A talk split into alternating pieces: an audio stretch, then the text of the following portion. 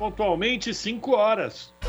Começa agora Jornal Brasil Atual, edição da tarde. Produção em parceria com Brasil de Fato. As notícias que os outros não dão. Movimentos populares, política, direitos humanos, economia, mundo do trabalho, cultura e prestação de serviço. Jornal Brasil Atual. Edição da tarde. Olá, hoje é terça-feira, dia 29 de março. Eu sou Rafael Garcia, junto com Cosmo Silva, apresentando mais uma edição do Jornal Brasil Atual. E estas são as manchetes de hoje. Ministros evangélicos apoiam pautas e paralisam julgamentos que podem ser desfavoráveis ao governo. Reportagem aponta que Nunes Marques e André Mendonça beneficiaram Jair Bolsonaro seis vezes no STF. Presidente da Comissão de Educação do Senado mantém audiência para o agora ex-ministro Milton Ribeiro explicar irregularidades nos repasses do Fundo Nacional de Desenvolvimento da Educação. O Conselho Missionário Indigenista pede à Organização das Nações Unidas que obrigue o governo Bolsonaro a barrar genocídio de povos isolados. Enquanto Bolsonaro demite general e indica novo presidente da Petrobras após a disparada da gasolina, o ex-presidente Lula se reúne com petroleiros. Diz que pretende mudar a política de preços da empresa e investir em refinarias para que o país se torne autossuficiente em petróleo. CPI criada para investigar os benefícios fiscais concedidos pelos governos tucanos em São Paulo é encerrada sem conseguir fazer nenhuma apuração. Crianças e adolescentes foram os que mais sofreram os impactos econômicos da pandemia no mundo. Segundo estimativas do Unicef, 100 milhões de crianças entraram para a pobreza monetária. E a Anvisa divulga nota técnica recomendando a flexibilização das regras sanitárias contra a Covid-19 para os viajantes que chegarem ao Brasil. Entre as mudanças está o fim da exigência de teste para aqueles que já forem vacinados. E a ministra Damaris Alves, sim, aquela ministra da Mulher, da Família, de Direitos Humanos, participou de audiência pública no Senado para tentar esclarecer uma nota técnica sobre a vacinação infantil que foi divulgada por sua pasta. Considerado um mestre das artes gráficas do país, Elifas Andreato morreu na manhã desta terça-feira, aos 76 anos, em São Paulo. Elifas é autor de mais de 300 capas de disco para músicos da MPB. 5 horas, 3 minutos, horário de Brasília. Participe do Jornal Brasil Atual, edição da tarde, por meio dos nossos canais nas redes sociais. facebook.com.br Rádio Brasil Atual.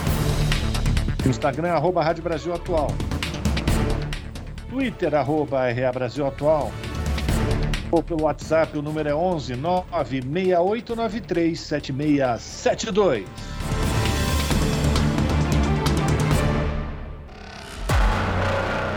Você está ouvindo? Jornal Brasil Atual, edição da tarde. Uma parceria com Brasil de Fato. Na Rádio Brasil Atual. Tempo e temperatura. Tarde parcialmente nublada aqui na capital paulista. Os termômetros marcam 24 graus neste momento. O ventinho já está mais gelado e não se descarta a previsão de chuva com intensidade fraca a moderada agora no final da tarde, que pode se estender para o começo da noite. São pancadas de chuva em áreas isoladas. Durante a madrugada, a temperatura fica na casa dos 19 graus. Em Santo André, São Bernardo do Campo e São Caetano do Sul, a tarde desta terça-feira é de tempo nublado e ventinho gelado, 22 graus neste momento. Na região do ABC Paulista também não se descarta a previsão de chuva com intensidade moderada a fraca, agora no final da tarde e período da noite, chuva localizada. A temperatura cai durante a madrugada e fica na casa dos 19 graus. A tarde de terça-feira em Mogi das Cruzes também é de tempo nublado e vento mais frio. Neste momento, 23 graus na região.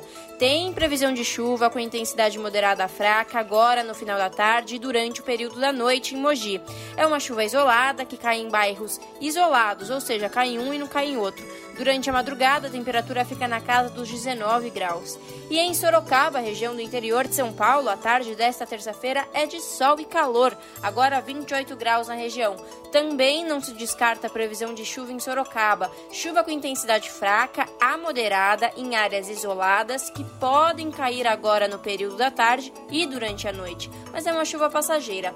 A temperatura no período da madrugada fica na casa dos 20 graus. E ó, logo mais eu volto para contar como fica o tempo nesta quarta-feira. Na Rádio Brasil Atual, está na hora de dar o serviço. São 5 horas e 5 minutos. Vamos saber a situação do trânsito na cidade de São Paulo. A CT, que é a Companhia de Engenharia de Tráfego da cidade, informa que neste exato momento são 39 quilômetros de lentidão em toda a cidade de São Paulo.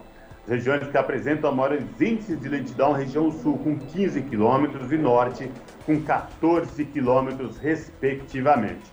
E atenção você motorista que é proprietário de veículo com placas final 3 e 4. Lembrando que nesta terça-feira as placas com final 3 e 4 estão proibidas de circular por conta do rodízio do veículo no horário expandido. Portanto, agora das 5 às 8 da noite, você que tem veículo com placa final 3 e 4, muito cuidado ao sair e circular no, no centro expandido por causa do rodízio. Lembrando que a multa é pesadíssima, sem falar os pontos na habilitação.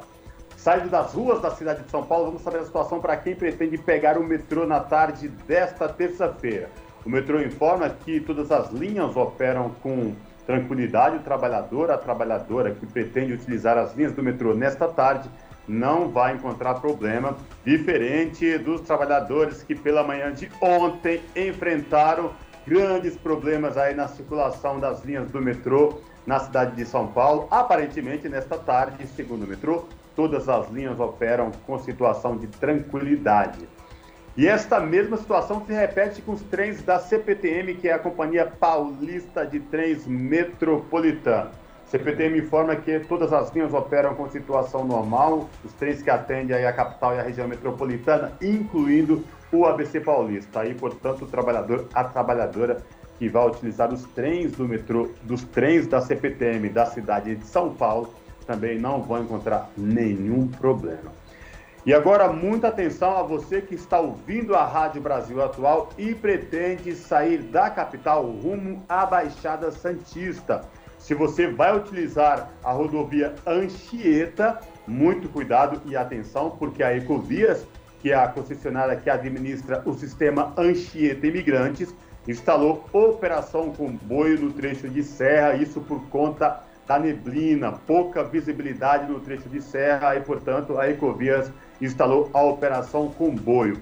Quem sobe da Baixada rumo ao ABC ou a capital pela rodovia Anchieta, o trânsito está tranquilo, não vai ter nenhum problema. Esta mesma situação é, para você que vai utilizar a rodovia dos imigrantes, viu? Tanto para descer como subir o trânsito é normal. A Ecovia só reforça atenção aos motoristas no trecho de serra por conta da neblina. E lembrando mais uma vez, quem desce pela rodovia Anchieta vai ter que ter um pouco de paciência, porque a Ecovias instalou a operação comboio.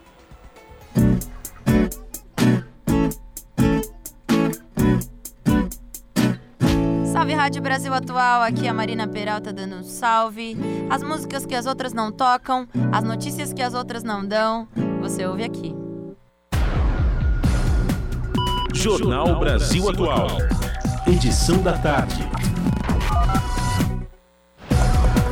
São 5 horas 9 minutos e nós começamos essa edição do Jornal Brasil Atual falando do conflito que acontece no leste da Europa. Isso porque, após a negociação na Turquia, a Rússia prometeu reduzir a atividade militar nas regiões de Kiev e Chernigov, na Ucrânia.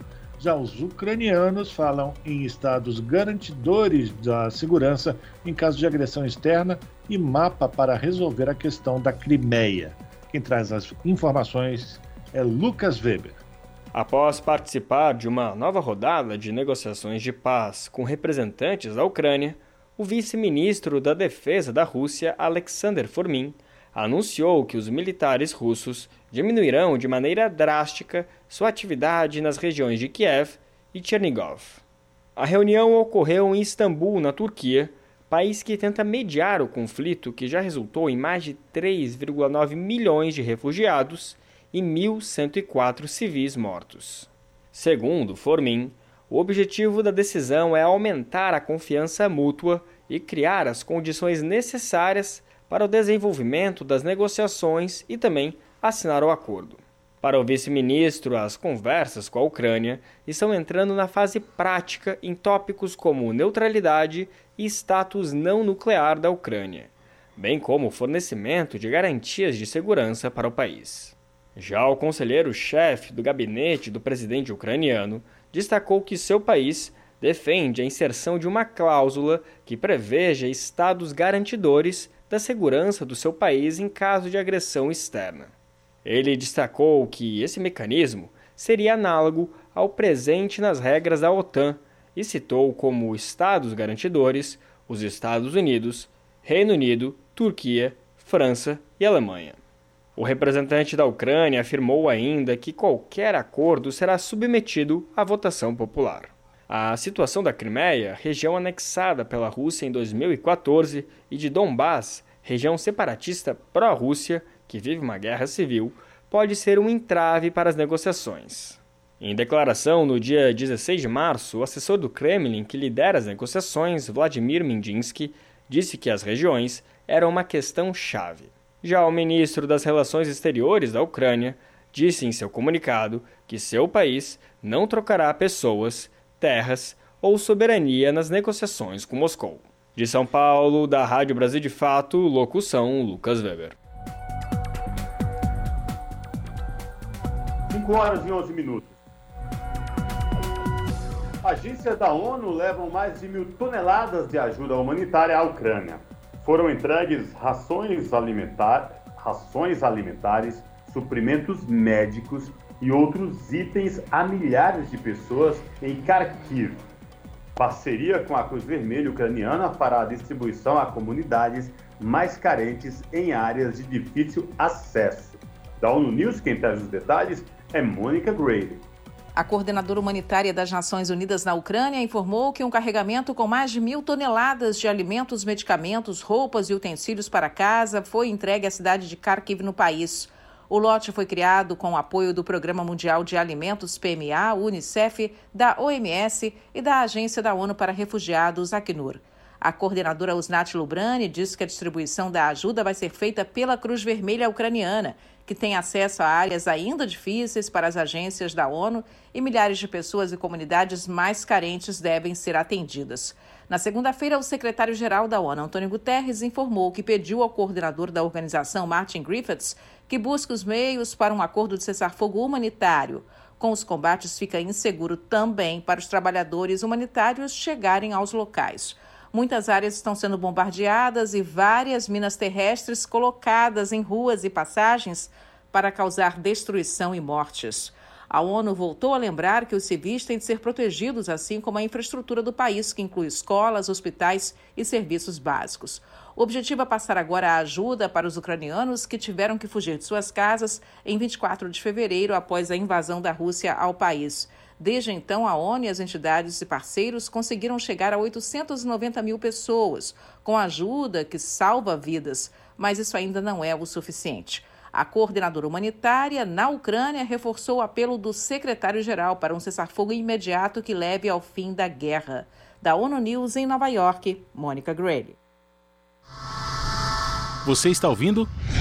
Jornal Brasil Atual, edição da tarde. Uma parceria com Brasil de Fato. 5 horas 14 minutos e o ministro do Tribunal Superior Eleitoral, Raul Araújo, que censurou o festival Lula Palusa a pedido do Partido Liberal, partido do Jair Bolsonaro, derrubou sua própria liminar na noite de ontem. Ele acolheu representação em que a legenda desistia da ação. O PL decidiu recuar depois que Bolsonaro, irritado com a péssima repercussão do caso, se mostrou furioso e ordenou que o presidente do partido, Valdemar Costa Neto, voltasse atrás e retirasse a ação do tribunal. Em sua decisão, Araújo homologa o pedido de desistência e revoga a liminar que proibia manifestações políticas e previa multa de 50 mil reais caso artistas se posicionassem contra qualquer candidato ou partido político durante os shows. O ministro ainda responsabiliza o partido do presidente pela tentativa de censura. Com a decisão do magistrado, o caso fica definitivamente encerrado. 5 horas e 15 minutos. Ministros evangélicos apoiam pautas e paralisam julgamentos que podem ser desfavoráveis ao governo. Reportagem do Brasil de Fato aponta que em menos de um ano e meio de posse, Nunes Marques e André Mendonça beneficiaram Jair Bolsonaro seis vezes no STF. Confira mais detalhes com Douglas Matos. Desde que tomou posse como ministro do STF, o Supremo Tribunal Federal, em 5 de novembro de 2020, Cássio Nunes Marques, indicado pelo presidente Bolsonaro, tem sido criticado por tomar decisões que beneficiam e agradam o atual governo. Além dele, o ministro terrivelmente evangélico, nas palavras de Bolsonaro, André Mendonça, também escolhido pelo chefe do executivo, é visto como uma segunda frente de apoio ao presidente na corte. A reportagem do Brasil de Fato levantou seis ocasiões em que atitudes dos dois escolhidos de Bolsonaro beneficiaram o governo. A primeira ocorreu assim que Nunes Marques chegou ao STF em dezembro de 2020 e derrubou uma lei do Rio Grande do Sul que proibia a pesca de arrasto. Bolsonaro tinha feito promessas públicas de atuar contra essa lei que limitou a pesca industrial no estado. O segundo caso da lista foi a liberação de cultos na época mais restrita da pandemia. Na ocasião, Nunes Marques teve a atitude criticada pelos colegas de toga. O caso precisou ser debatido por todos os ministros da corte que derrubaram a medida. No ano passado, em setembro, após um pedido de vista, o magistrado também interrompeu o julgamento de 12 ações que questionam os decretos de Bolsonaro que facilitam acesso a armas de fogo no país. Em outro caso, agora com pedido de destaque, Nunes Marques interrompeu o julgamento de um mandado de segurança que questionava se o presidente da República poderia bloquear seguidores nas redes sociais. O único voto era do relator Marco Aurélio, hoje aposentado, e que tinha se manifestado contra essa possibilidade em razão do interesse público. A relatoria agora está nas mãos de André Mendonça, que assumiu a vaga. Indicado por Bolsonaro para ocupar a cadeira deixada por Marco Aurélio Melo, fazendo o papel de ministro terrivelmente evangélico, nas palavras de Bolsonaro, o pastor presbiteriano André Mendonça tomou posse no STF em dezembro de 2021. Na primeira relatoria dele na casa, votou contra o fundo eleitoral de 4 bilhões e 900 milhões de reais aos partidos aprovado no Congresso. A suspensão da medida tinha sido defendida por Bolsonaro. Por fim, em um episódio recente, Mendonça suspendeu todos os processos judiciais que têm objetivo de condenar magistrados por excesso ou impropriedade de linguagem a pedido da União. A reportagem entrou em contato com o gabinete do ministro Nunes Marques questionando a atuação do magistrado. De acordo com a pasta, a maior parte das interrupções de julgamento realizadas pelo ministro ocorreu por pedido de destaque, quando a análise é levada ao plenário virtual para o físico, e não por pedido de vista. O Brasil de Fato também questionou o gabinete de André Mendonça, mas até o momento não houve retorno. O espaço permanece aberto. De São Paulo, da Rádio Brasil de Fato, com reportagem de Tainá Schukel, locução Douglas Matos. tarde, agora 5 horas 19 minutos, e a fala de Jair Bolsonaro sobre a honestidade do ex-ministro da Educação Milton Ribeiro, que pediu demissão ontem, viralizou nas redes sociais com diversos memes. Quem traz mais detalhes é a Mariana Lemos. O Milton, coisa rara de eu falar aqui. Eu boto a minha cara no fogo pelo Milton, minha cara toda no fogo pelo Milton. Estão fazendo uma covardia com ele. Essa fala do presidente Jair Bolsonaro sobre a honestidade do ex-ministro da Educação Milton Ribeiro, que pediu demissão, viralizou nas redes sociais. O episódio aconteceu durante uma live em que o presidente falou sobre as denúncias da existência de um gabinete paralelo formado por pastores lobistas no Ministério da Educação. Bolsonaro, que exigiu provas da corrupção praticada na pasta, saiu em defesa de Ribeiro. O Milton tomou as providências. Daí alguns falam, ah, ele tinha ali, eu acho que 19, não sei, 19 agendas. Sim. Olha, se ele tivesse armando, meu Deus do céu, armando, não teria botado na agenda oficial aberta ao público.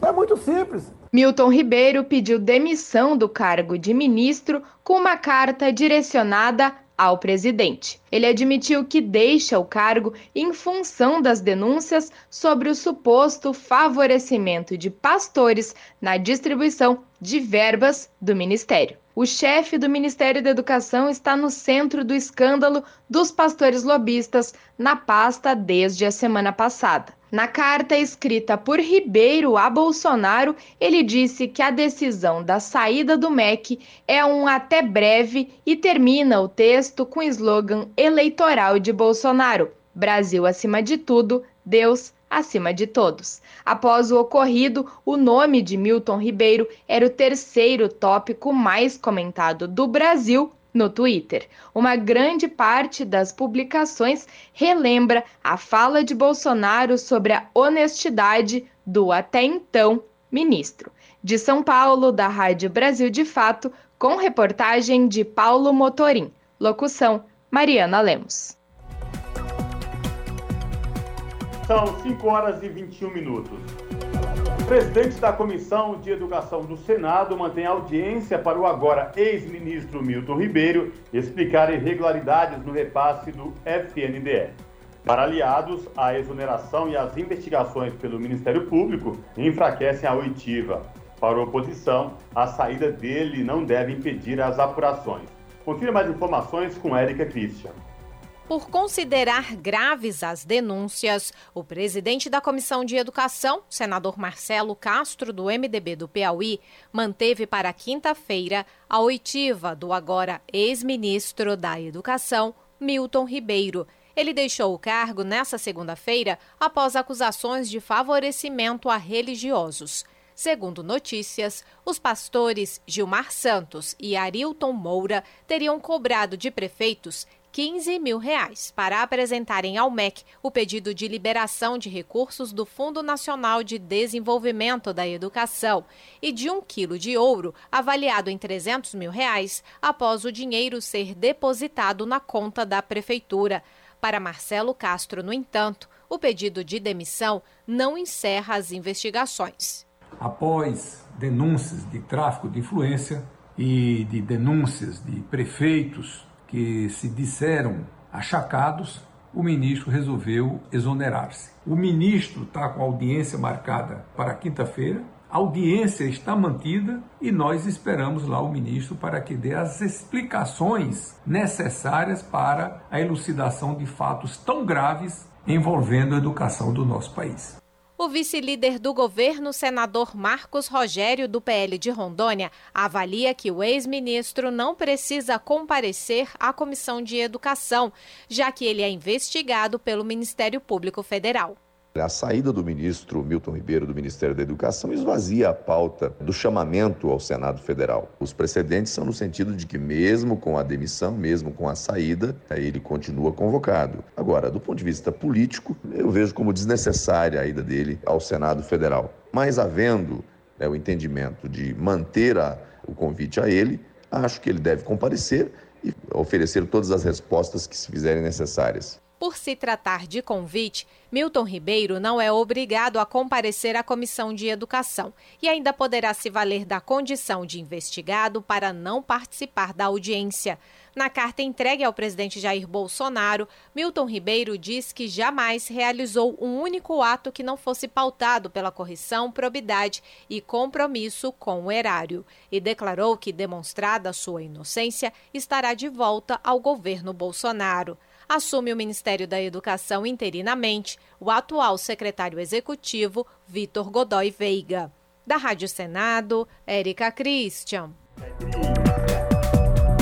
Agora, 5 horas e 24 minutos, e o Jair Bolsonaro demitiu um general e indica um novo presidente da Petrobras após a disparada nos preços da gasolina.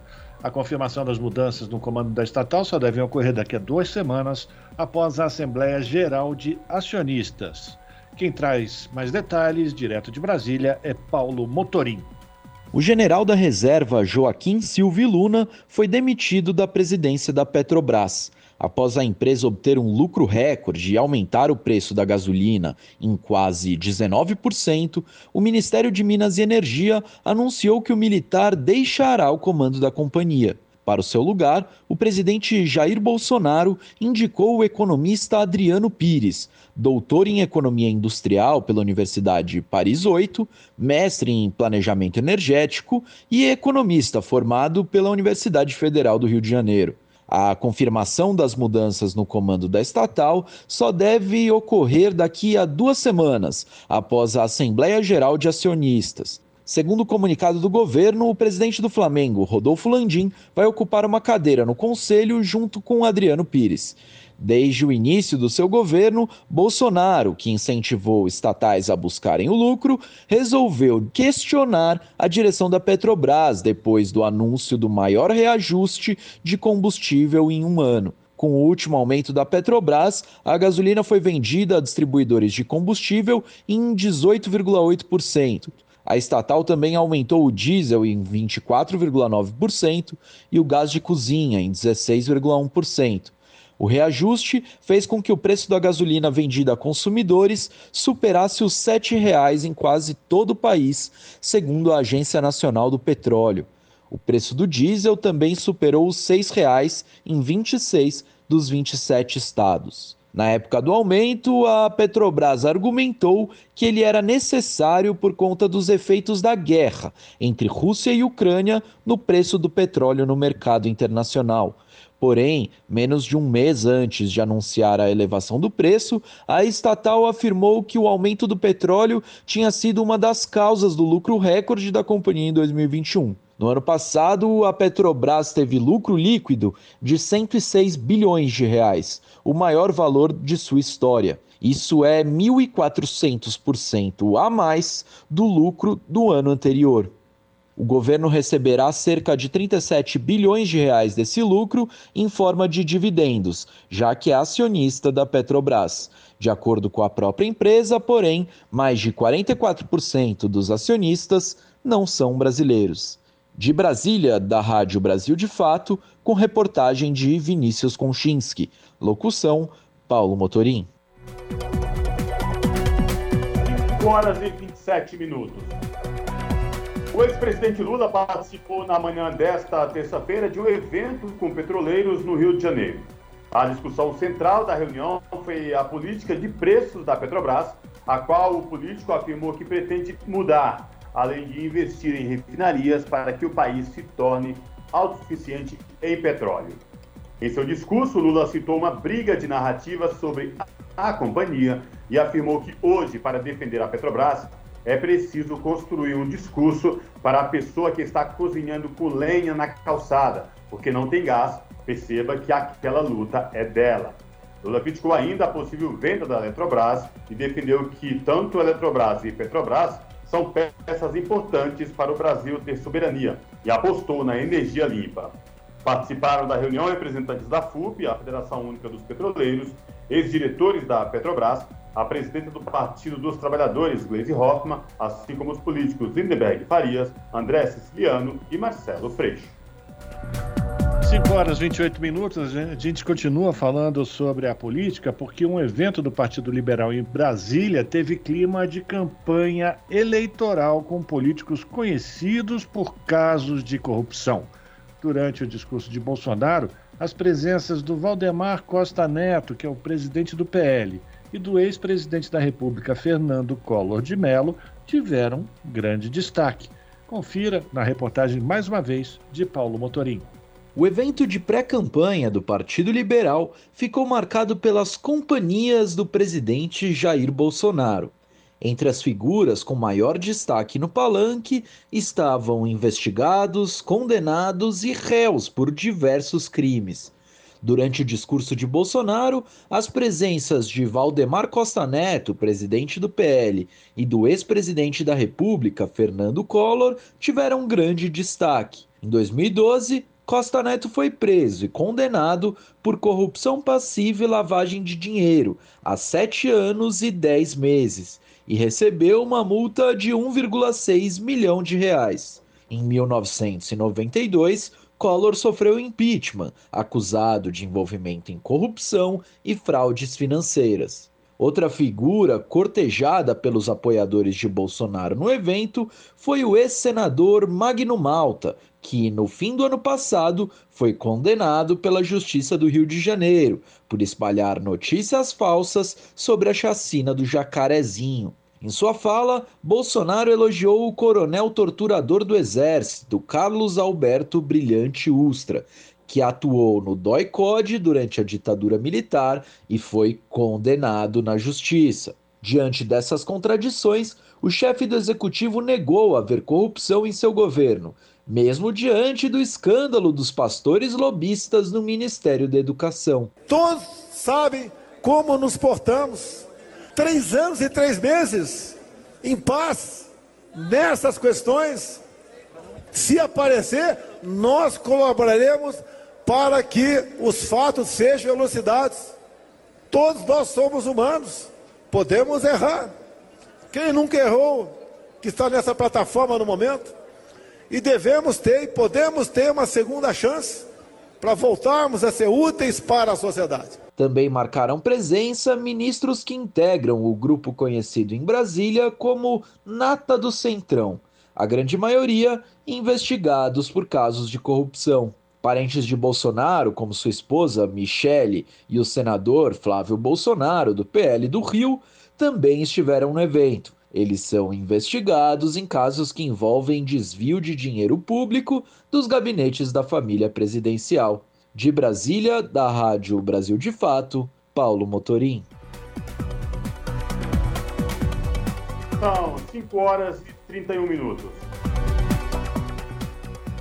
O ex-presidente Fernando Haddad lidera as intenções de voto para governador de São Paulo, com 27%, segundo a pesquisa Real Time Big Data, publicada ontem.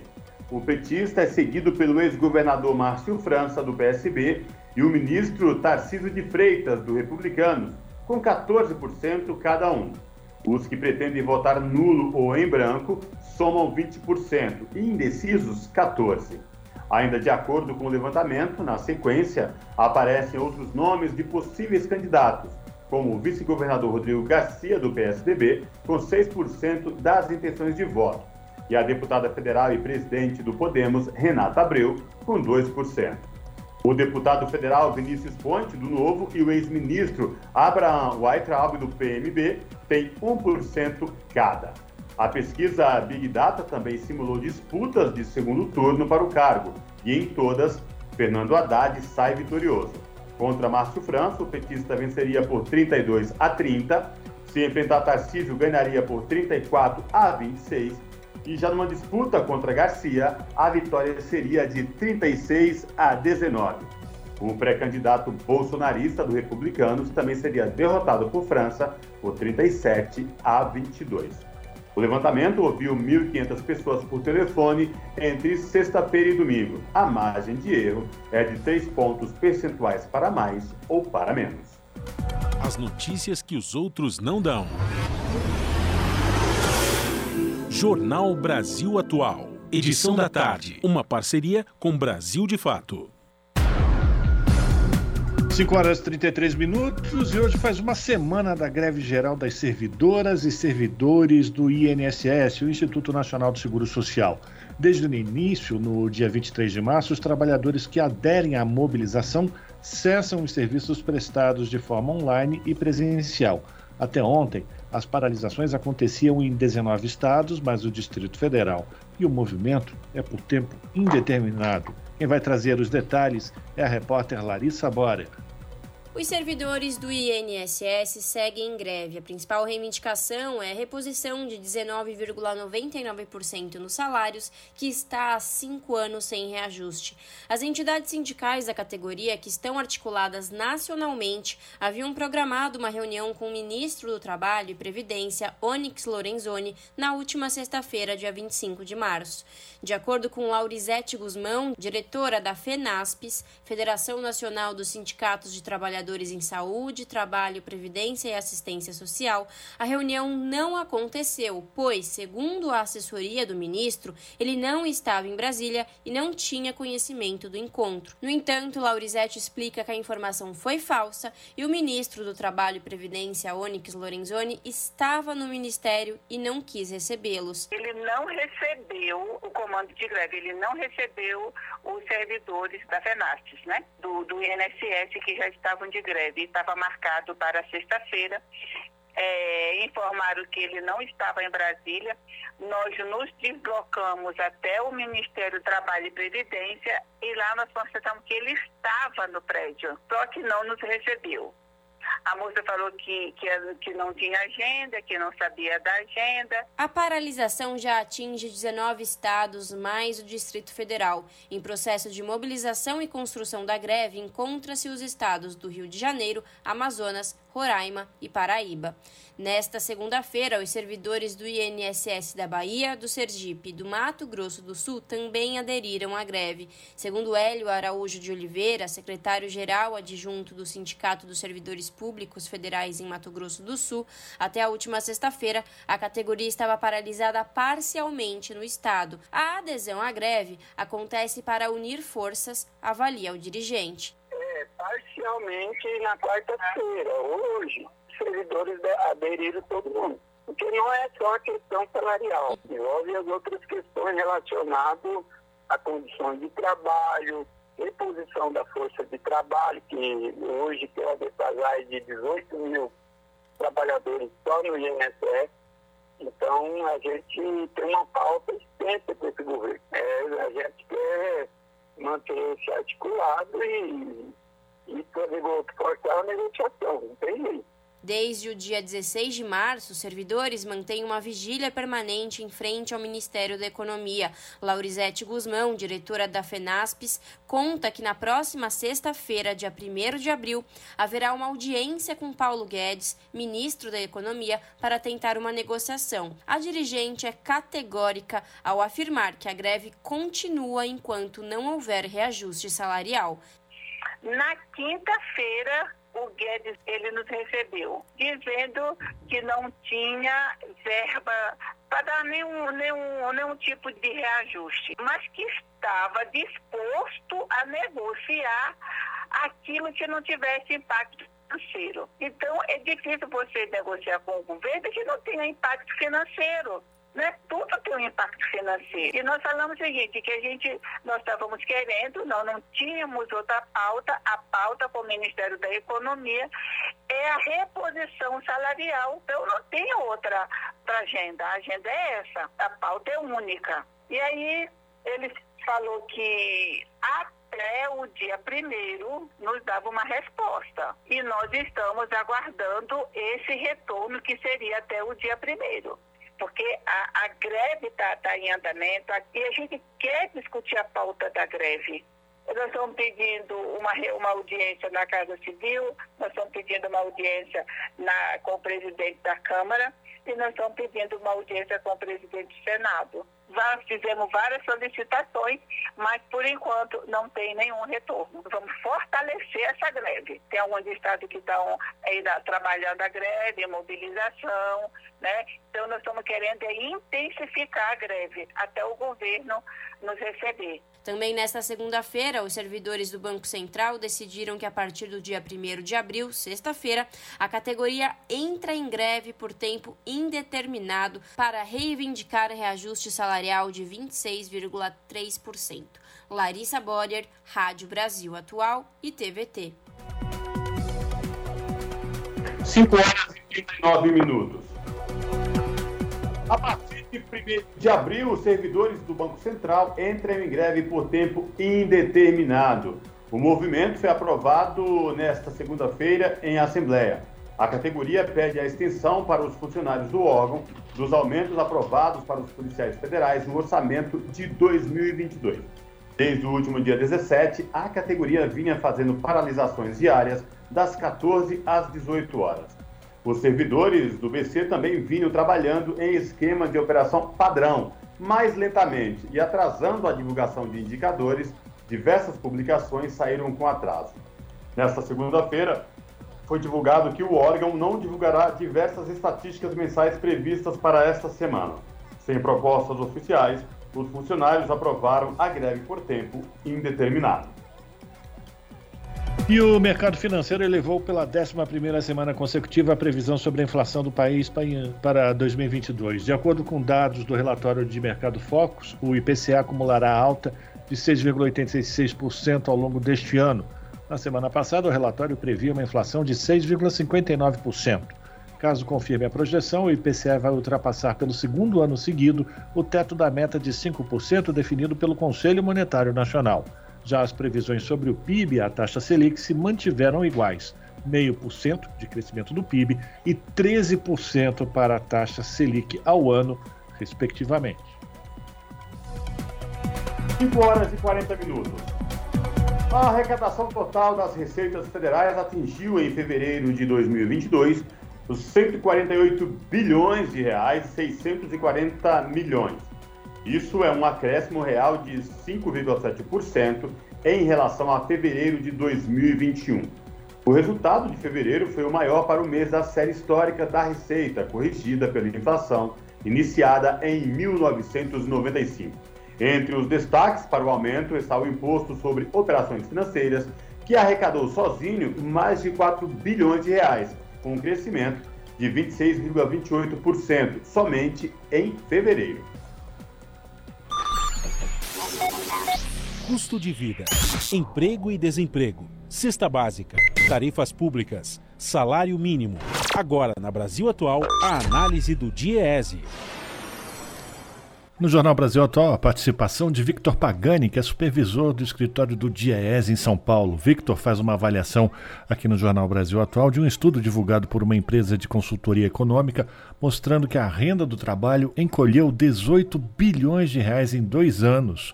Alguns veículos de comunicação indicam que essa redução se deu por conta da pandemia. É verdade isso, Victor? A pandemia é responsável por essa redução na massa salarial dos trabalhadores brasileiros? Sua avaliação. Não dá para culpar só a pandemia. A pandemia ela agravou uma tendência que a gente já verificava no período anterior. A gente verificava, sobretudo, depois da chamada reforma trabalhista, que desregulamentou o trabalho dificultou o acesso dos trabalhadores à justiça, enfraqueceu muito os sindicatos e, dessa forma, enfraqueceu também as negociações coletivas. Desde 2017, com a chamada reforma trabalhista, a gente vem verificando uma precarização do mercado de trabalho, o crescimento das ocupações informais, o crescimento do subemprego, né, da subocupação, aqueles trabalhadores que trabalham fazendo bicos, um emprego mais instável, e isso se reflete na queda da remuneração do trabalho. A gente vê ali também, a partir de 2017, nos anos seguintes, o fim da política de valorização do salário mínimo, um aumento real do salário mínimo, você, além de melhorar a remuneração de quem ganha o mínimo, você alavancava a remuneração de todos os trabalhadores. Os pisos salariais são reajustados acima da inflação também, e as negociações coletivas conseguiam aumentos reais de salário. Então a gente observa que é uma tendência que já vinha e que a pandemia acelerou e agravou. Né? Então, durante a pandemia, a gente vê um, um aumento aí da desigualdade social, né, da concentração de renda. Acho que o, o novo governo, né, a partir de 2023, teria que retomar a política de valorização do salário mínimo, é importantíssima né, para a distribuição de renda e para a garantia dessa demanda para o fortalecimento do mercado interno, de consumo de massas, que pode ser um motor da economia brasileira, e teria também que fortalecer os sindicatos, porque muito desses resultados são decorrentes do enfraquecimento dos sindicatos e do enfraquecimento das negociações coletivas. Então a gente observa que nesse último período mais da metade das negociações coletivas não conseguiu sequer repor a inflação. Esse enfraquecimento do poder de barganha né, dos trabalhadores, dos sindicatos, ele também é prejudicial para a economia, porque ele acaba ampliando a desigualdade, ampliando a concentração de renda e diminuindo essa demanda, né, esse consumo, esse mercado interno que, no caso do Brasil, a gente considerar o consumo das famílias, ele representa mais de dois terços do PIB. Né? Então, se você não tem essa demanda, dificilmente você consegue retomar o crescimento econômico. Esse foi Victor Pagani, que é supervisor em São Paulo do escritório do DIEESE, Departamento Intersindical de Estatística e Estudos Socioeconômicos. São 5 horas e 45 minutos. O valor dos ovos de Páscoa deste ano tem impressionado os consumidores, que já pensam em evitar a compra do tradicional chocolate que marca o domingo de Páscoa. As informações com o repórter Lucas Por Deus Leão. Ovos menores de cerca de 300 gramas estão na casa dos 50 reais. Já os maiores, de 500 gramas, chegam a 100 reais. Para muita gente, a compra se tornou inviável. Compensa mais comprar uma barra de chocolate do que um ovo de Páscoa em si, né? Porque vem menos gramas e o valor é maior, né? Então esse ano a Páscoa vai ser sem chocolate? Sem chocolate. Sem ovo? Sem ovo. então não tem como a gente, ah, vou pesquisar preço. Porque tá tudo caro. A gente não tem mais opção de escolher o mais barato. Porque até o mais barato tá caro. Eu não vou porque, primeiro, que os preços estão caríssimos, né? E além disso, eu comecei a aprender a cozinhar, então eu estou produzindo os meus próprios ovos dentro de casa. Não, esse ano eu não vou comprar. O valor que estão as coisas, tipo combustível, essas coisas a gente tem que priorizar. Infelizmente a vida do brasileiro tá assim. A inflação geral da economia e a específica dos ingredientes do chocolate estão entre os motivos do aumento dos ovos de Páscoa. A funcionária pública Célia Negrão, que costumava presentear toda a família, vai reduzir as compras neste ano. Eu costumava comprar para o sobrinho, para a mãe, para a avó, para os irmãos, para todo mundo. Mas esse ano eh, eu vou comprar apenas aqui para o núcleo familiar mais próximo. Não dá mais para ficar presenteando, né? Não dá. Esse cenário reduziu as expectativas de vendas do comércio de ovos de Páscoa. O assessor econômico da FEComércio de São Paulo, Guilherme Ditzer, avalia que a inflação é responsável por tornar as vendas menores do que o imaginado pelo comércio no final do ano passado. O rendimento médio real do brasileiro é o menor desde 2012, o que tem limitado a sua capacidade de consumo. E se pegarmos alguns itens do IPCA, nossa inflação oficial, ligados à data, como chocolate em barra, bombom, chocolate em pó, subiram em média 3,4% somente no primeiro bimestre desse ano, enquanto a inflação geral cresceu 1,5%. Desta forma, os preços nas gôndolas devem ficar elevados. A Associação Brasileira da Indústria de Chocolates, Amendoins e Balas informou que o preço é impactado por diferentes fatores, como os valores do açúcar, do leite e do cacau além da variação do dólar, das contratações e dos impostos. Segundo a Associação dos Fabricantes, os ovos de Páscoa são produtos que têm uma produção mais complexa, com custos de embalagem, armazenamento e logística diferenciados. Com produção de Joana Dark, da Rádio Nacional em Brasília, Lucas Por Deus Leão. Agora, 5 horas e 49 minutos. Lembrando que hoje os é, motoristas, os entregadores por aplicativos, programaram uma paralisação em busca de melhores condições de trabalho e pelas notícias que a gente já conseguiu levantar, essa paralisação atinge principalmente as empresas de delivery de alimentos. Portanto, esses entregadores continuam na sua movimentação por melhores condições de trabalho. E por conta disso, a gente vai trazer uma matéria que mostra que no Rio de Janeiro tem um novo aplicativo de entrega com uma taxa mais favorável aos entregadores. Uma boa parte daquilo que é tomado pelas empresas de tecnologia ficam com os trabalhadores. Quem vai trazer mais detalhes é a repórter Tatiana Alves. Que tal um aplicativo de entrega de comida sem taxas para comerciantes e com lucros maiores para os entregadores?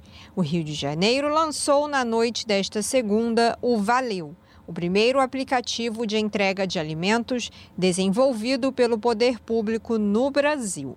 Com a menor taxa do mercado, a plataforma poderá dobrar a remuneração dos entregadores.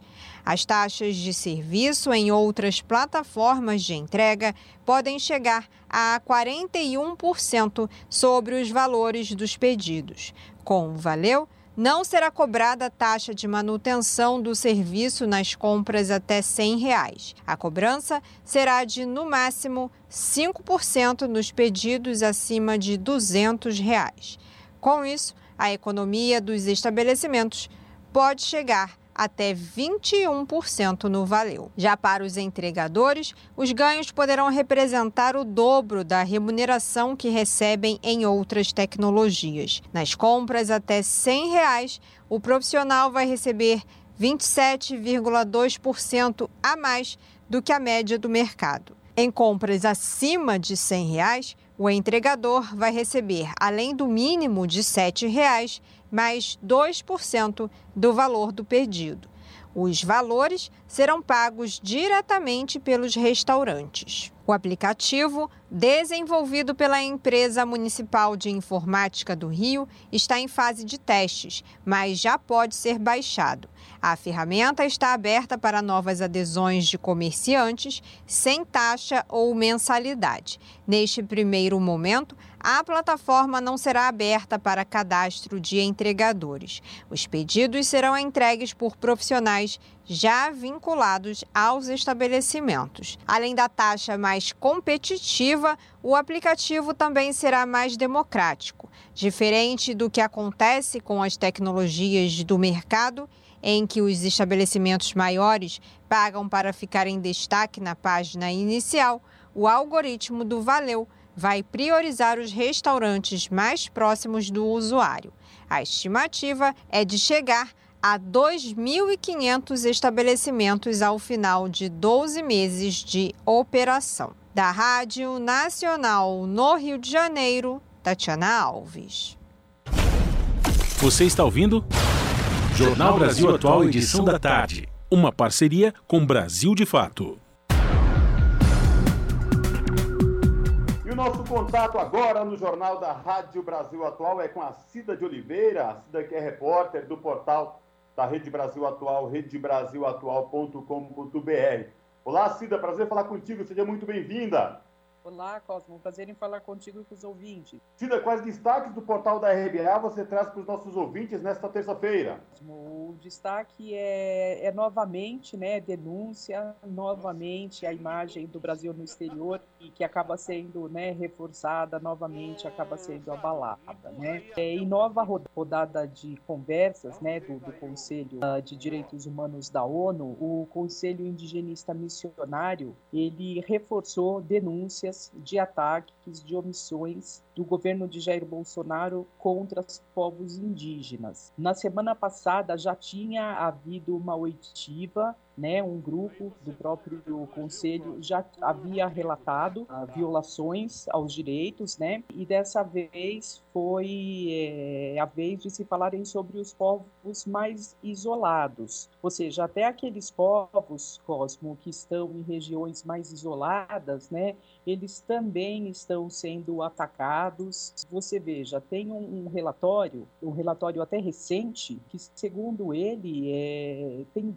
pelo menos 21 terras indígenas é, dessas populações, desses povos considerados isolados, né, que têm sinais de invasões, né, de garimpeiros, invasores. Então você veja que os povos é, indígenas eles têm realmente, é, realmente sofrido demais com essa com esse governo, né? com a omissão, com a falta de providências. E, e Cida, é, essa denúncia né, do, do CIMI, junto ao Conselho de Direitos Humanos da Organização das Nações Unidas também, vem num momento muito delicado onde o governo quer a qualquer custo, a qualquer modo, emplacar um projeto aí, mais um, que atenta diretamente contra a vida dos povos originários, do, dos, dos, indígenas, que é a liberação de, de mineração em terras indígenas. Isso também foi relatado? Sim, é, essa questão, ela permeia todas as denúncias, né? Até porque é, é, é a questão, assim, é, é, mais crítica desse momento. Quer dizer, é, é, é tudo aquilo que vem em, em, termos de ameaça, né? tudo aquilo que tem trazido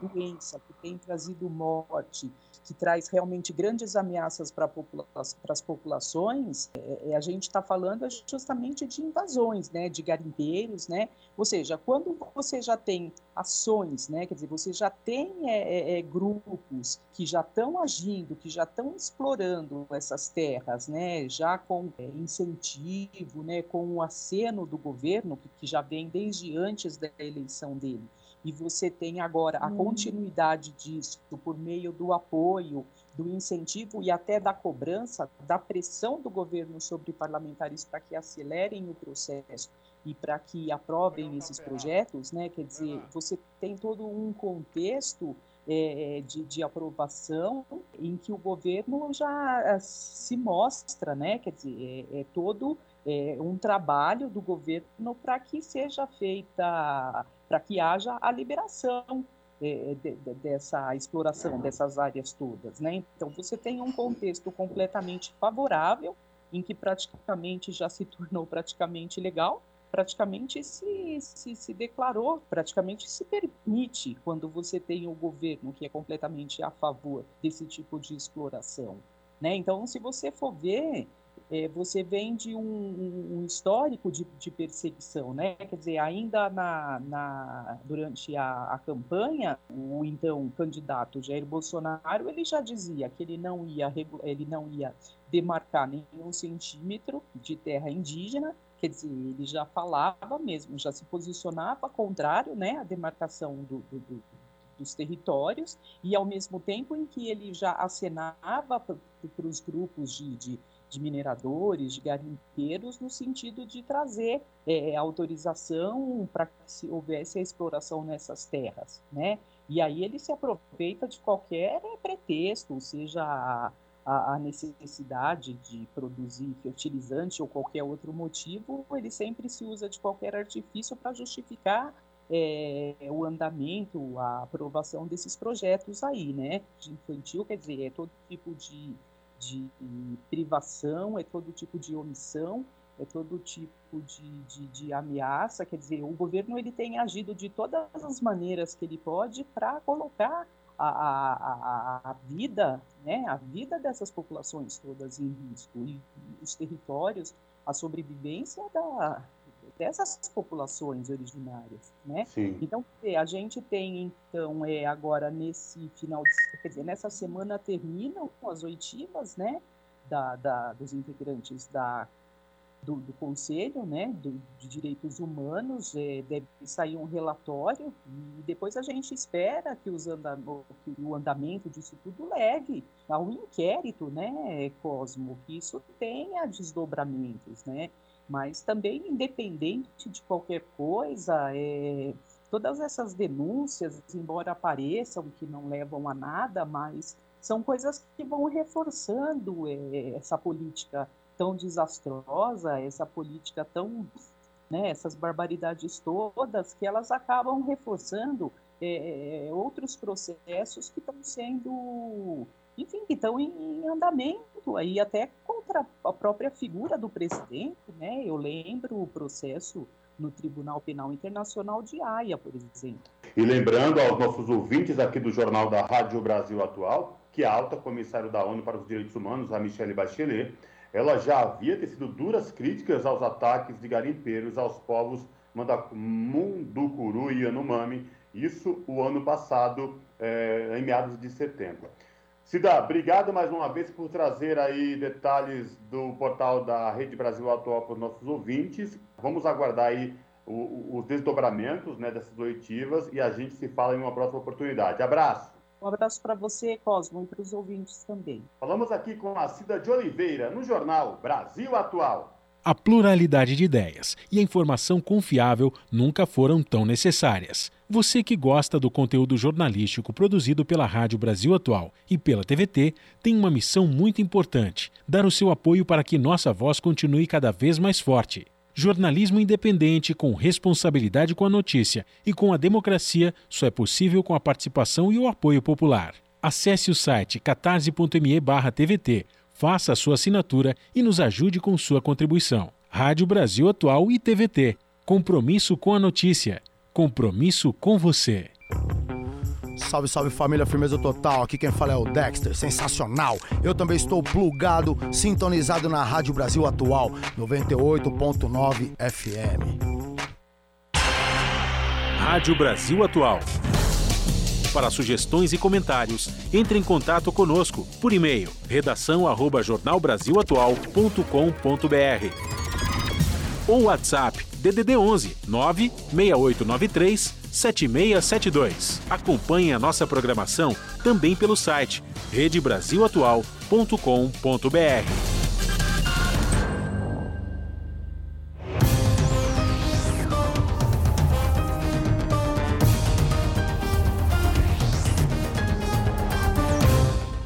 Seis horas, vamos fazer contato com a redação da TVT para a gente conhecer os destaques da edição desta terça-feira do seu jornal, que começa daqui a pouquinho, sete da noite, pelo canal 44.1 Digital, que tem o sinal aberto para toda a região metropolitana de São Paulo. Você já sabe disso, não é, não é verdade? E quem vai trazer as manchetes, os destaques da edição de hoje é o apresentador o Jô Miag. Olá, Jô, boa noite, diga aí os destaques de hoje. Olá, Rafa, Cosmo e ouvintes da Rádio Brasil Atual. Hoje mostramos a greve dos entregadores e motoristas de aplicativos de celular, como iFood, Uber, 99.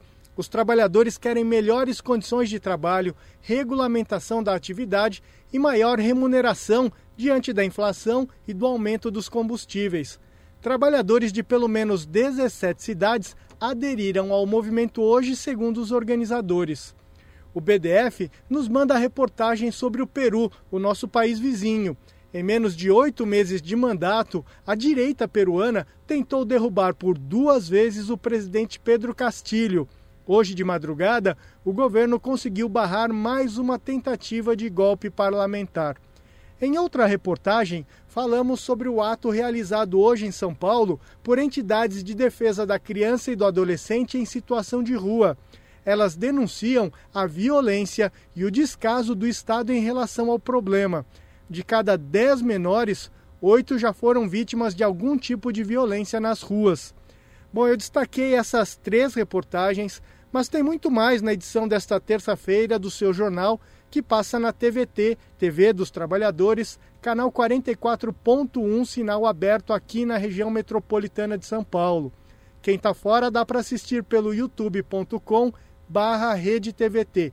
É isso, gente. Eu espero logo mais vocês às sete da noite no seu jornal. Até mais. Jornal Brasil Atual, edição da tarde. Uma parceria com Brasil de Fato. São seis horas e dois minutos. CPI criada para investigar os benefícios fiscais concedidos pelos governos tucanos em São Paulo é encerrada sem conseguir fazer nenhuma apuração. Oposição pretendia dar transparência e apurar possíveis irregularidades nas renúncias fiscais, estimadas em 64 bilhões de reais este ano. A reportagem é de Rodrigo Gomes. Em 16 de março desse ano, a Comissão Parlamentar de Inquérito dos Benefícios Fiscais foi encerrada na Assembleia Legislativa Paulista. Mas não houve um relatório esclarecendo os objetivos, as consequências e as possíveis irregularidades na concessão de renúncias fiscais pelo governo do PSDB. Isso porque a CPI foi enterrada pela base do governo de João Dória, conseguindo realizar apenas duas reuniões, nenhuma oitiva e nenhuma solicitação de documentos. Instalada em 2 de fevereiro de 2021, a comissão esperou seis meses pela indicação dos membros pelos partidos aliados ao governo Dória. Com os membros escolhidos, cabia ao deputado mais antigo, Edson Giriboni, do PV, chamar a primeira reunião para a eleição do presidente da comissão, mas isso não ocorreu. Apenas em 1 de dezembro, já perto do recesso parlamentar, houve a convocação da primeira reunião, após Giriboni renunciar à sua indicação como membro da CPI. O deputado estadual do PT, Paulo Fiorilo, foi eleito presidente, com Edmir Chedi, do União Brasil, como vice. Caio França, do PSB, foi indicado relator. Porém, isso não foi suficiente para fazer a comissão andar. Os parlamentares da base de Dória passaram a não comparecer às convocações de reunião. Sem quórum, a CPI não podia fazer oitivas, aprovar requerimentos ou solicitar documentos. Para Fiorilo, a ação da base de Dória para esvaziar a CPI para investigar as renúncias fiscais apenas aumenta as suspeitas de que existem irregularidades na concessão dos benefícios talvez ele tema que há de fato algo errado com as renúncias fiscais, porque o governo impedir que a CPI pudesse investigar é, quais as empresas que receberam benefícios, se os benefícios tiveram retorno ou não, é, e se eles cumpriram a, a legislação é, vigente, só pode ser porque tem irregularidade. Esse é um absurdo. São 64 bilhões que o, o governo concede esse ano de incentivos fiscais e a gente não sabe para quem se está tendo retorno ou não. As renúncias fiscais começaram a ser praticadas em 2002. Apenas nos últimos 10 anos foram mais de 115 bilhões de reais em benefícios concedidos pelos governos tucanos. Nos últimos dois anos, o valor explodiu. Em 2021, a renúncia fiscal do governo superou 41 bilhões de reais. Para 2022, a previsão é de 64 bilhões de reais, o equivalente a 22% de todo o orçamento do Estado mas pouco se sabe sobre os destinatários dos benefícios, as contrapartidas e se há impactos positivos na economia. O governo Dória justifica as renúncias alegando que elas auxiliam o desenvolvimento econômico e a criação de empregos no Estado. Mas o doutor em economia e assessor do Sindicato dos Agentes Fiscais de São Paulo, Juliano Goulart, autor do livro A Política de Renúncia Tributária do Estado de São Paulo, avalia que a prática só beneficia os empresários. Ah, existe uma narrativa é, muito forte que o incentivo fiscal ele é um dispositivo de emprego, renda, é, desenvolvimento como um todo. Essa narrativa é muito utilizada na, na, pelas federações das indústrias, é, no Congresso Nacional, é, e inclusive até próprio em federações de trabalhadores. Mas quando a gente vai olhar o movimento da totalidade, esses incentivos fiscais são carregados de contradições. E as contradições são quais? É que ele não é dispositivo automático de renda, distribuição de renda, geração de emprego, progresso técnico e desenvolvimento como um todo. Ele é sim um dispositivo automático de reduzir custo de produção do empresário e aumentar a, a sua margem de lucro, sem qualquer contrapartida social. Ao mesmo tempo em que não se sabe os benefícios, é bastante claro que as renúncias fiscais prejudicam as áreas sociais com redução de verbas. Entre 2002 e 2021, estima-se que as renúncias fiscais tiraram 86 bilhões de reais da educação, 34 bilhões de reais da saúde e 27 bilhões de reais das universidades estaduais. Além disso, a prática afeta também os municípios, fazendo com que haja redução dos recursos a que eles teriam direito, como explica Goulart. É um drible na Constituição estadual e também na federal. Por quê? Uh, quando o Estado uh, anuncia que vai fazer uma renúncia de receita, automaticamente ele desvincula também a cota parte do município no ICMS. Então ele está interferindo diretamente uh, no sistema federativo, no pacto federativo, reduzindo a base de cálculo de transferência para os mais de 600 municípios de São Paulo. E também nós temos as três universidades, né, a USP, a Unesp e a Unicamp, que tem uma cota à parte do ICMS que ainda tem, desde o tempo do Orestes Quercia. Então, quando você renuncia, automaticamente está reduzindo a base de cálculo que vai compor as transferências para as universidades. A RBA procurou a assessoria do deputado Edson Giriboni, do PV, para explicar por que, que ele não convocou nenhuma reunião da CPI, mas não obteve retorno. Por meio de nota, a deputada Analice Fernandes, líder do PSDB na Assembleia Legislativa, disse que o PSDB não se opôs à CPI e decidiu participar, mas que cada deputado é livre para comparecer ou não às reuniões. Rodrigo Gomes, Rádio Brasil Atual e TVT.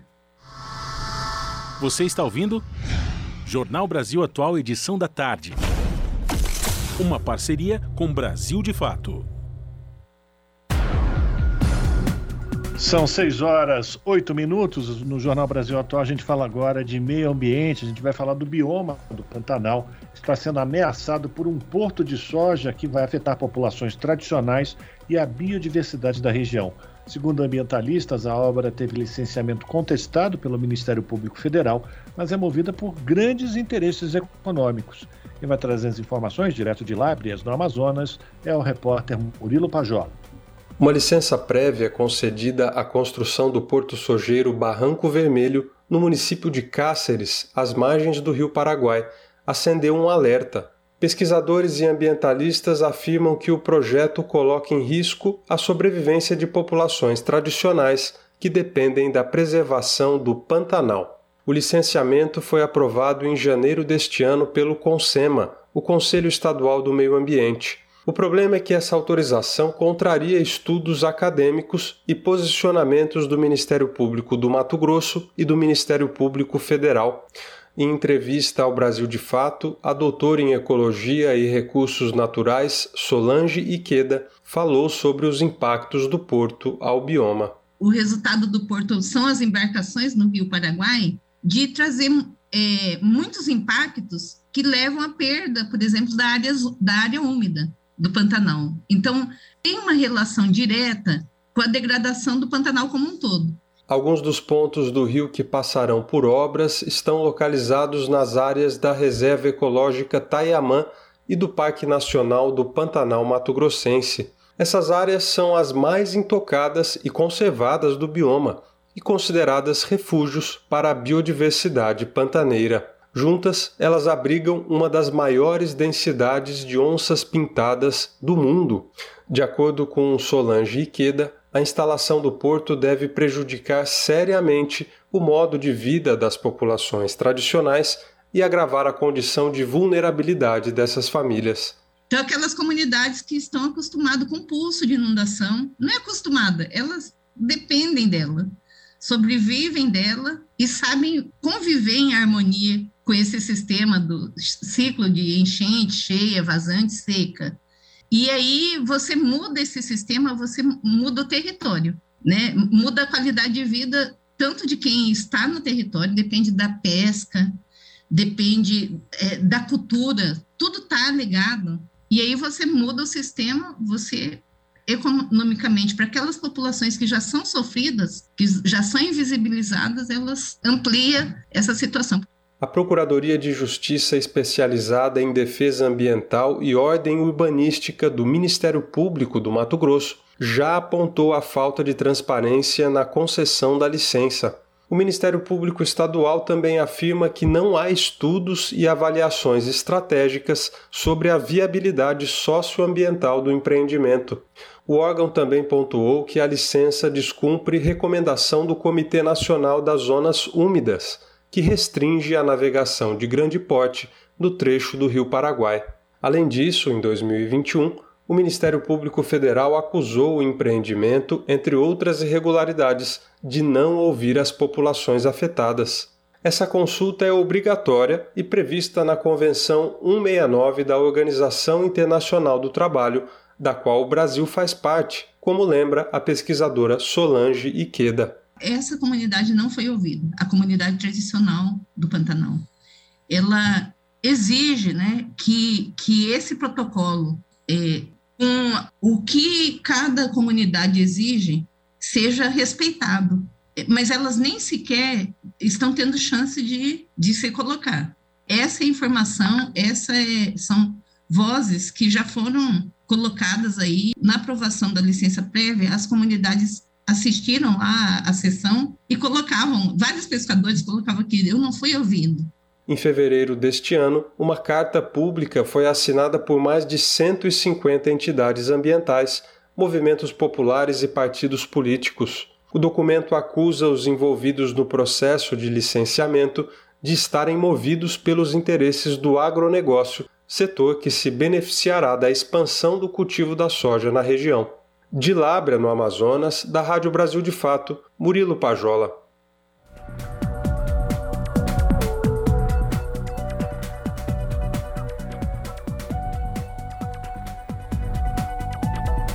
São 6 horas e 13 minutos.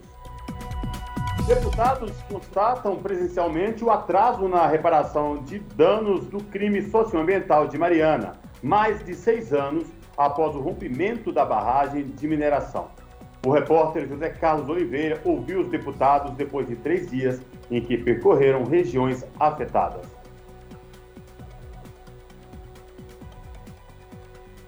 Após três dias seguidos em cidades às margens do Rio Doce, em Minas Gerais, a Comissão Externa da Câmara dos Deputados, que acompanha a repactuação dos acordos de reparação de danos da tragédia de Mariana, constatou o drama da população diante do atraso de várias ações prometidas para a região. O crime socioambiental ocorreu em 5 de novembro de 2015, após o rompimento da barragem do Fundão, das mineradoras Vale, Samarco e BHP Billiton, que deixou 19 mortos e espalhou lama com rejeitos de minério de ferro pelo Rio Doce, entre Minas Gerais e Espírito Santo. Os deputados acabam de fazer nova visita a Mariana, local da tragédia, e a Governador Valadares, uma das principais cidades mineiras afetadas pela lama tóxica. Houve reuniões nas câmaras municipais e diligências em alguns povoados. O coordenador da comissão, deputado Rogério Correia, do PT de Minas Gerais, resume o que viu na comunidade de Paracatu de Baixo, em Mariana. Onde a lama fez um grande estrago há seis anos e meio atrás. E as famílias, até hoje, nós verificamos isso lá, não têm moradia, moram ainda de aluguel. E o local, Paracatu de Baixo, novo assentamento, nada ainda, não existe nenhuma casa construída. Fizemos uma assembleia maravilhosa com mais de 400 atingidos e foi uma assembleia muito emocionante. E as pessoas reclamam muito que estão abandonadas e pediram muito apoio à nossa comissão externa. Também há atraso na construção da nova Bento Rodrigues, que deverá substituir o povoado inteiramente destruído pelo rompimento da barragem do Fundão em Mariana. Mais de 300 quilômetros abaixo, pelo mesmo Rio Doce, a comissão ouviu depoimentos dramáticos de moradores de Governador Valadares, como foi o caso de Joelma Fernandes, moradora do povoado de Ilha Brava. O sofrimento se repete a cada enchente, né? O crime aconteceu em 2015, mas se perpetua até nos dias de hoje, porque cada enchente que vem, vem um rejeito, a água fez uma solagem no rio, onde qualquer tanto de água inunda as casas, de, de, destrói. O deputado Leonardo Monteiro, do PT de Minas Gerais, também lembrou dos impactos econômicos, sobretudo aos pescadores e agricultores familiares, que tiravam o sustento com os recursos vindos do Rio Doce. A Ilha Brava é uma região muito atingida aqui no município do Governador Valadares, e a realidade, o que a gente percebe, né? Que o minério está aí, na calha do Rio Doce, toda vez que chove esse minério transborda junto com a lama e prejudica toda a população que a gente possa sensibilizar no sentido de fazer um novo acordo que possa atender a necessidade dos atingidos aqui do Vale do Rio Doce. Na semana anterior, os deputados já haviam realizado audiência na Assembleia Legislativa do Espírito Santo e visitas às cidades de São Mateus e Conceição da Barra, em regiões capixabas afetadas pelo rompimento da barragem do Fundão. Em Brasília, também houve visita formal ao Conselho Nacional de Justiça, que desde o ano passado busca a repactuação dos acordos de reparação de danos socioambientais e econômicos assinados pelas mineradoras Vale, Samarco e BHP. O processo de repactuação surgiu diante do fracasso das ações de reparação previstas logo após o crime de Mariana em 2015. A Comissão Externa da Câmara tem sido a interlocutora dos atingidos junto ao CNJ. Rogério Correia espera que o relatório final do colegiado, a cargo do deputado Helder Salomão, do PT do Espírito Santo, esteja pronto em pouco mais de um mês. A Comissão Externa está sendo útil. Helder Salomão já está preparando para que a gente possa apresentar um relatório no final de abril, início de maio, para colocar as reivindicações dos atingidos e desse povo que foi abandonado após esse crime da Vale. Em reuniões com a comissão da Câmara, o responsável pela repactuação no âmbito do CNJ, Luiz Fernando Bandeira de Melo, prometeu buscar a reinserção socioeconômica dos atingidos. Da Rádio Câmara de Brasília, José Carlos Oliveira. São 6 horas e 18 minutos e a Anistia Internacional lança um informe anual sobre direitos humanos e aponta que Brasil é país da negligência. A entidade vai oficiar o Jair Bolsonaro por violações, especialmente durante a pandemia de Covid-19. Confira mais detalhes na reportagem de Gabriela Moncal. Chega a 120 mil o número de mortes por Covid-19 que poderiam ter sido evitadas no Brasil. Isso só em 2020, o primeiro ano da pandemia, segundo o informe divulgado pela Anistia Internacional. Além das violações durante o governo Bolsonaro na pandemia, o documento fundamentou em números o agravamento do desemprego e das violências policial e de gênero. A destruição do meio ambiente e a falta de acesso a alimentos no último ano também foram pautadas. Jurema Werneck, diretora executiva da Anistia Internacional, afirmou que o Brasil, ao longo da pandemia, tem emergido como o país da negligência.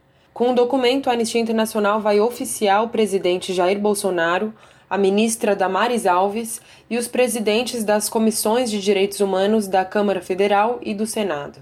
Segundo pesquisa da Rede Pensan, enquanto a insegurança alimentar atinge mais da metade da população brasileira, a fome é realidade para 9% dos domicílios.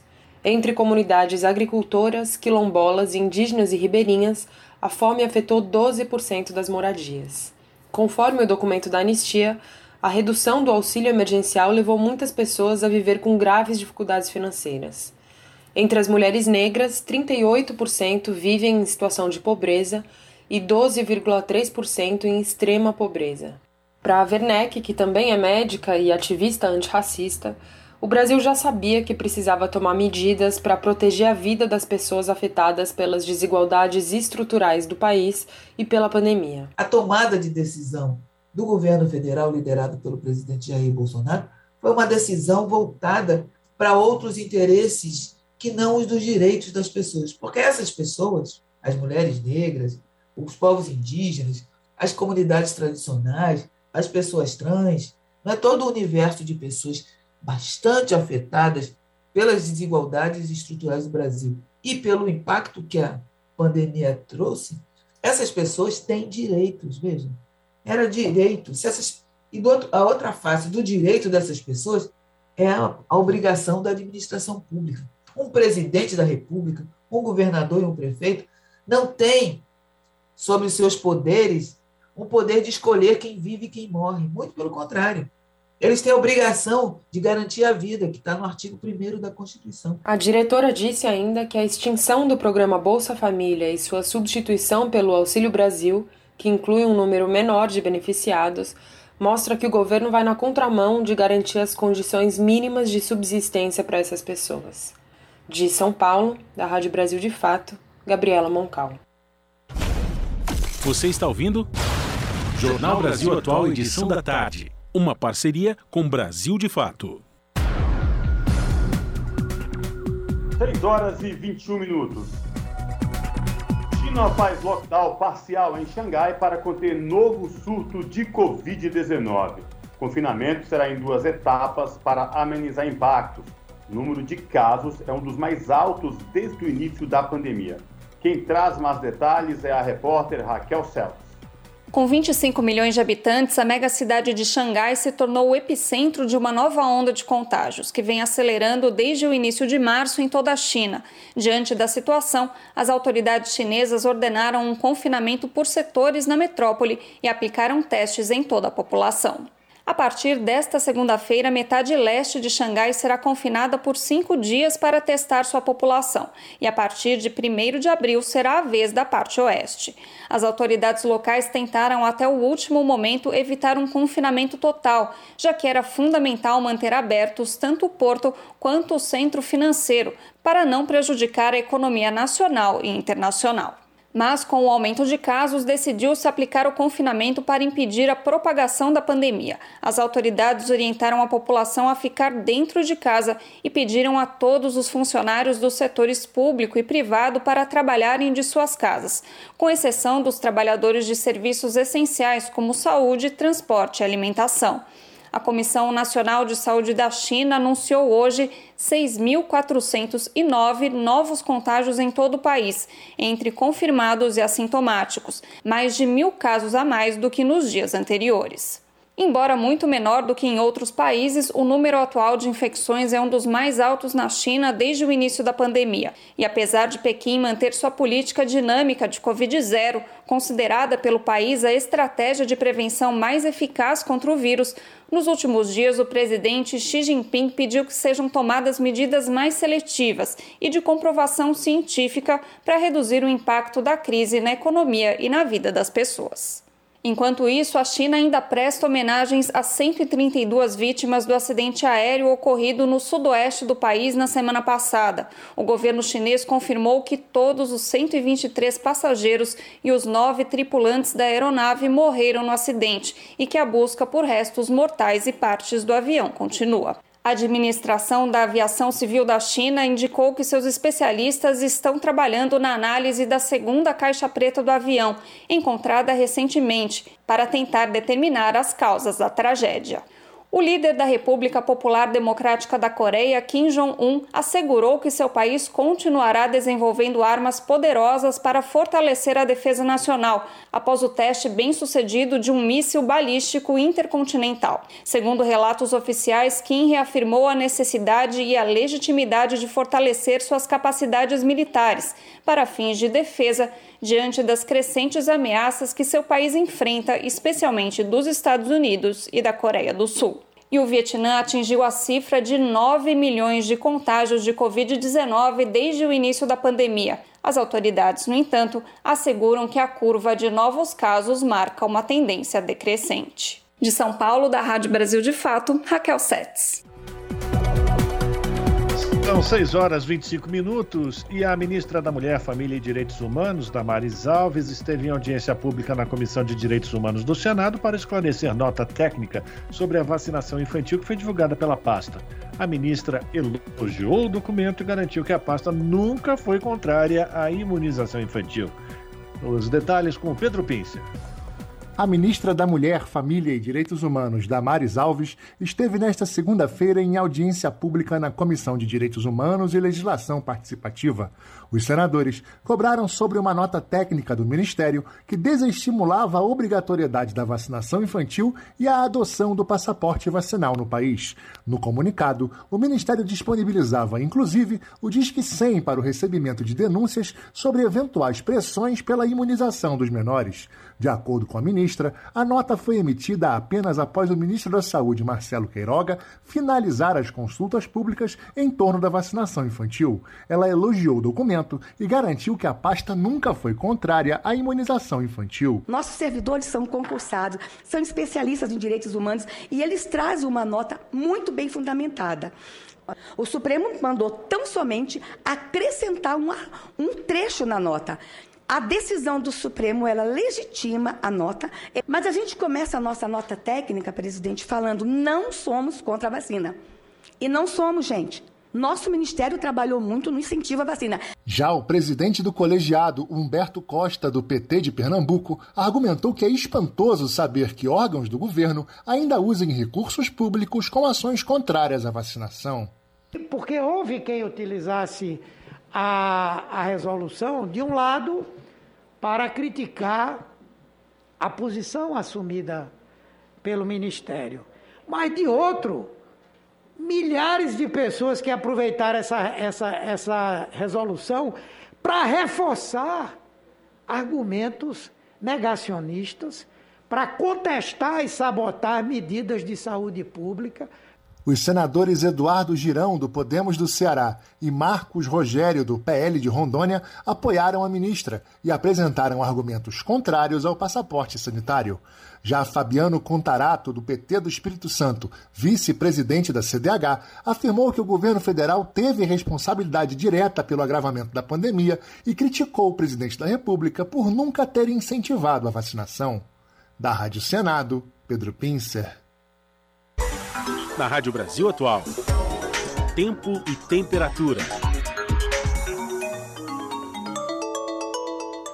Quarta-feira na capital paulista será um dia bem parecido com a terça-feira. Dia de sol, calor e temperatura mais alta. No período da tarde, tem previsão de chuva com intensidade moderada em áreas localizadas, com máxima de 30 graus e mínima de 18 graus. Nas regiões de Santo André, São Bernardo do Campo e São Caetano do Sul, a quarta-feira também será ensolarada, dia de sol e tempo quente. E a chuva aparece, viu? Tem previsão de pancadas de chuva no período da tarde, chuva com intensidade moderada em áreas localizadas. A temperatura máxima na região do ABC é de 31 graus e a mínima de 19 graus. Em Mogi das Cruzes, a quarta-feira também será de sol e calor, com chance de chuva no período da tarde, chuva isolada. A temperatura continua alta, máxima de 30 graus e mínima de 18 graus. Na região de Sorocaba, interior de São Paulo, a quarta-feira será mais um dia ensolarado, de céu pouco nublado e tempo abafado. E a partir da tarde, não se descarta a previsão de chuva com intensidade moderada em áreas localizadas, com máxima de 30 graus e mínima de 18 graus. Larissa Borer, Rádio Brasil Atual.